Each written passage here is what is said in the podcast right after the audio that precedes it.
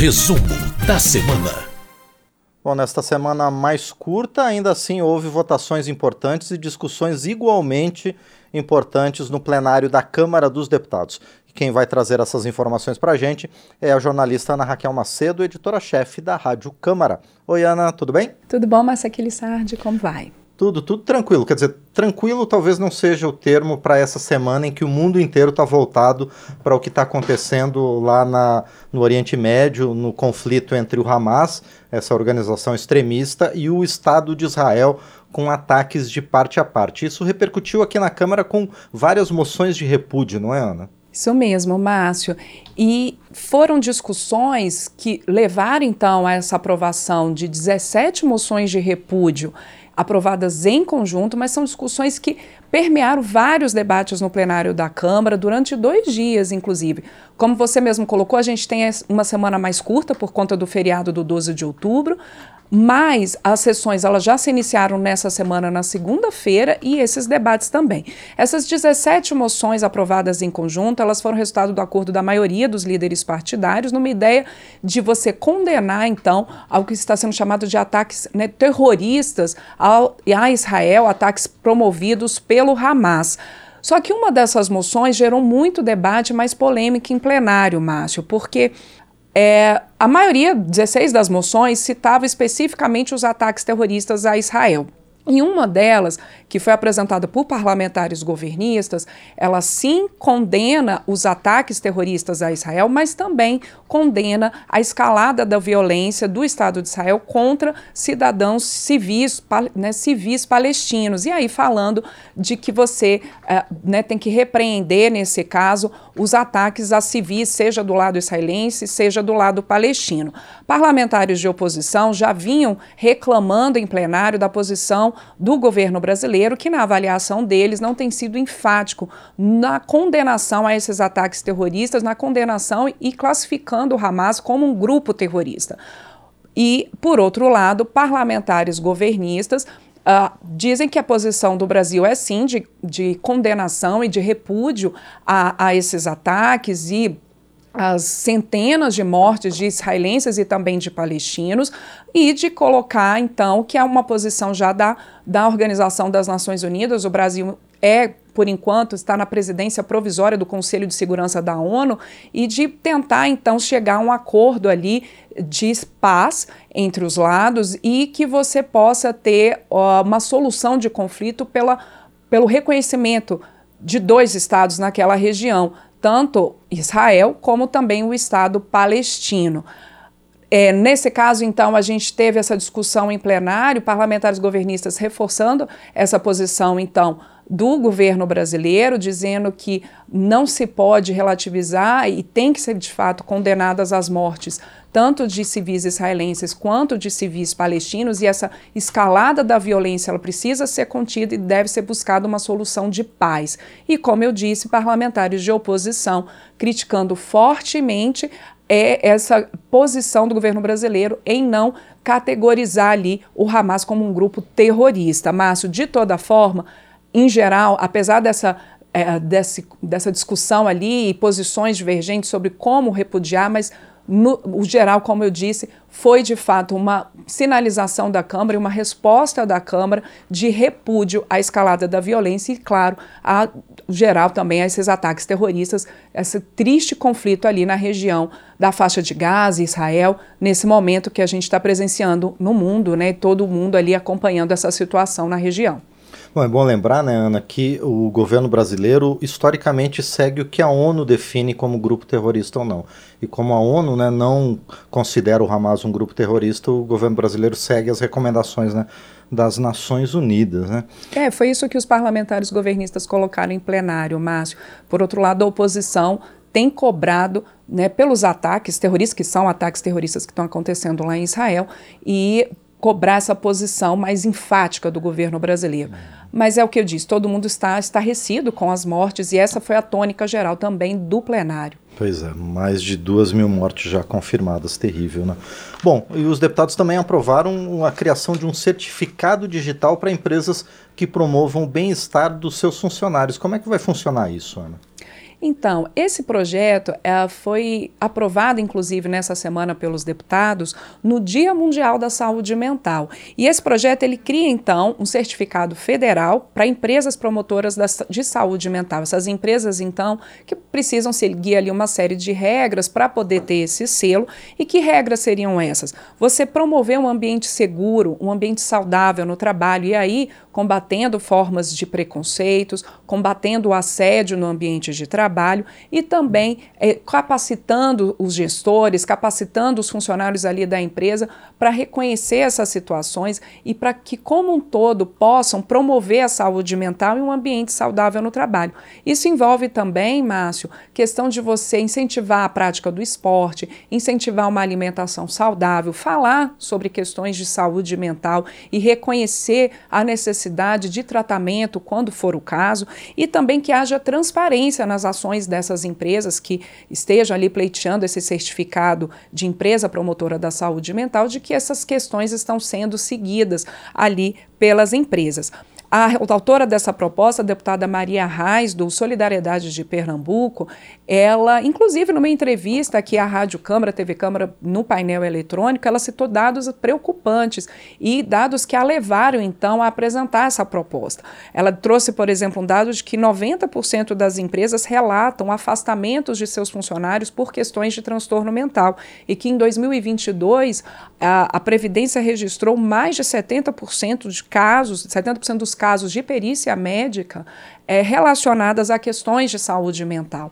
Então, e a gente tem um, momento pós-pandemia da Covid-19 em que esses problemas é, de sofrimentos mentais eles foram agravados e por isso a importância de se ter essa política nas empresas. E uma questão também uh, que é importante colocar, Márcio, e que está ali na proposta de você é, poder, nessa questão de falar de saúde mental, também levar os funcionários e a empresa a separar o que, que é vida pessoal, o que, que é vida profissional. A gente tem esse mundo em que todo mundo está conectado o tempo inteiro e que, às vezes, fora dali do horário de trabalho, um funcionário é ele é solicitado, ele recebe uma mensagem. Então, tudo isso ali é importante de você ter uma política na empresa de promover essa saúde mental e esse ambiente saudável é, porque muitas vezes o próprio ambiente de trabalho leva a um problema mental também, a, um, a uma questão como ansiedade, um, um, sofrimento psíquico, a uma depressão. Então, tudo isso ali sendo discutido abertamente nas empresas para poderem ter então esse certificado. É um certificado que a empresa vai poder usar em termos de publicidade, Márcio, então isso também pode trazer um ganho para a empresa, no caso, por exemplo, de mostrar esse selo e o consumidor fazer a opção por essa empresa justamente por ela ser promotora de uma saúde mental, de um ambiente saudável para os seus funcionários, para os seus colaboradores e claro que para o trabalhador também é bom. E essa proposta ela ainda vai, uh, precisa então da avaliação dos senadores. Bom, e a Câmara também aprovou a reformulação da legislação para prevenir desastres naturais. O que, que esse, no, esse projeto contém, Ana? Então, esse projeto ele veio aqui para avaliação dos deputados, ele já tinha sido aprovado pelos senadores e aqui o relator da proposta, o deputado Zuco, do Republicanos do Rio Grande do Sul, ele trouxe ali um texto, Márcio, que nessa nova configuração da legislação de prevenção a desastres, esse texto ele inclui as obrigações, inclui, inclui obrigações a empreendimentos e empresas nessa gestão de prevenção de riscos, de análise de riscos e de prevenção e também contenção de desastres, se, elas, se esses empreendimentos, se essas empresas estiverem nessas áreas sensíveis, ou que o próprio empreendimento possa levar a um desastre ambiental. Então, isso vem nessa proposta aprimorado para que as empresas e esses empreendimentos possam fazer análise de riscos antes, por exemplo, de construir um prédio, né? É, que possa haver um monitoramento da atividade de risco, que haja planos de contingência, principalmente para respostas rápidas a eventuais acidentes ou desastres, e que no caso de um acidente, que esse empreendedor, que essa empresa possa emitir os alertas, possa acompanhar e assessorar o poder público na contenção desse desastre, possa é, prover residência provisória a atingidos, possa oferecer atendimento a esses atingidos, prestar assistência de todo tipo. A gente, infelizmente, no Brasil, tem exemplos recentes uh, de desastres que geraram ali um impacto enorme na vida das pessoas, por exemplo, o desastre é, de Brumadinho, ou mesmo agora, recentemente, no Rio Grande do Sul, com as fortes, fortes cheias, primeiro secas, depois agora fortes cheias e enchentes, atingindo ali vários municípios gaúchos, e que é importante, então, ter tanto uma articulação de União, estados e municípios na prevenção e nessa legislação de prevenção a desastres e contenção também dos seus efeitos, incluindo também, então, a iniciativa privada. Essa reformulação também indica isso, Márcio, reforça que deve haver uma obrigação compartilhada de união de estados e municípios nessas situações e coloca prazos para que haja plano nacional e planos estaduais de defesa civil. Bom, e fora do plenário também houve algumas discussões importantes, não é, Ana? Várias discussões, Márcia. A gente teve aqui essa semana uma semana encurtada por conta do feriado, como eu disse, mas com um trabalho intenso na segunda, na terça-feira, nas comissões. Por exemplo, a gente teve a aprovação do relatório final da CPI, que investigou pirâmides financeiras, inclusive apontando ali a, recomendação do indiciamento de 45 pessoas, entre essas pessoas, oito sócios da empresa 123 Milhas, e também indicando projetos de lei para aperfeiçoar essa legislação, prevendo inclusive o crime de pirâmide financeira, regulamentando a questão de milhas no setor aéreo. Então, esse foi um ponto importante. A gente teve também uma reunião da Comissão de Previdência que aprovou projeto polêmico, projeto que proíbe a união homoafetiva, uma proposta que foi apresentada ali para o relator, o deputado Pastor Eurico, do PL de Pernambuco, que nesse texto aprovado ele vai contra uma decisão do Supremo Tribunal Federal que, desde 2011, reconhece a união de casais homoafetivos como unidades familiares. Esse projeto proíbe é, esse tipo de união e o deputado Pastor Eurico, no seu relatório, diz ali que casamento só entre homem e mulher, porque o fim do casamento, ali está no seu relatório, seria a procriação e que não seria possível isso em caso de casais homoafetivos. Claro que houve ali debate, que houve polêmica, inclusive com a participação de alguns representantes da sociedade civil e do movimento LGBTQIA, protestando durante essa votação. A reunião chegou até a ser suspensa. O projeto foi aprovado.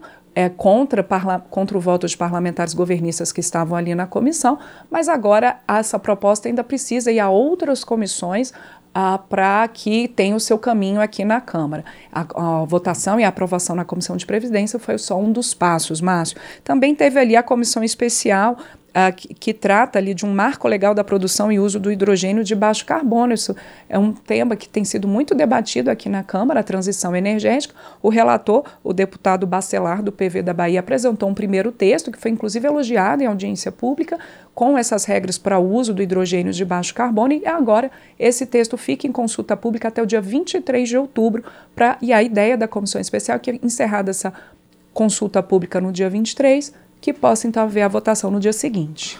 Muito bem, agradeço a Ana Raquel Macedo pelas informações do plenário de algumas comissões e a gente volta na próxima semana com o resumo da semana. Por enquanto, obrigado, Ana.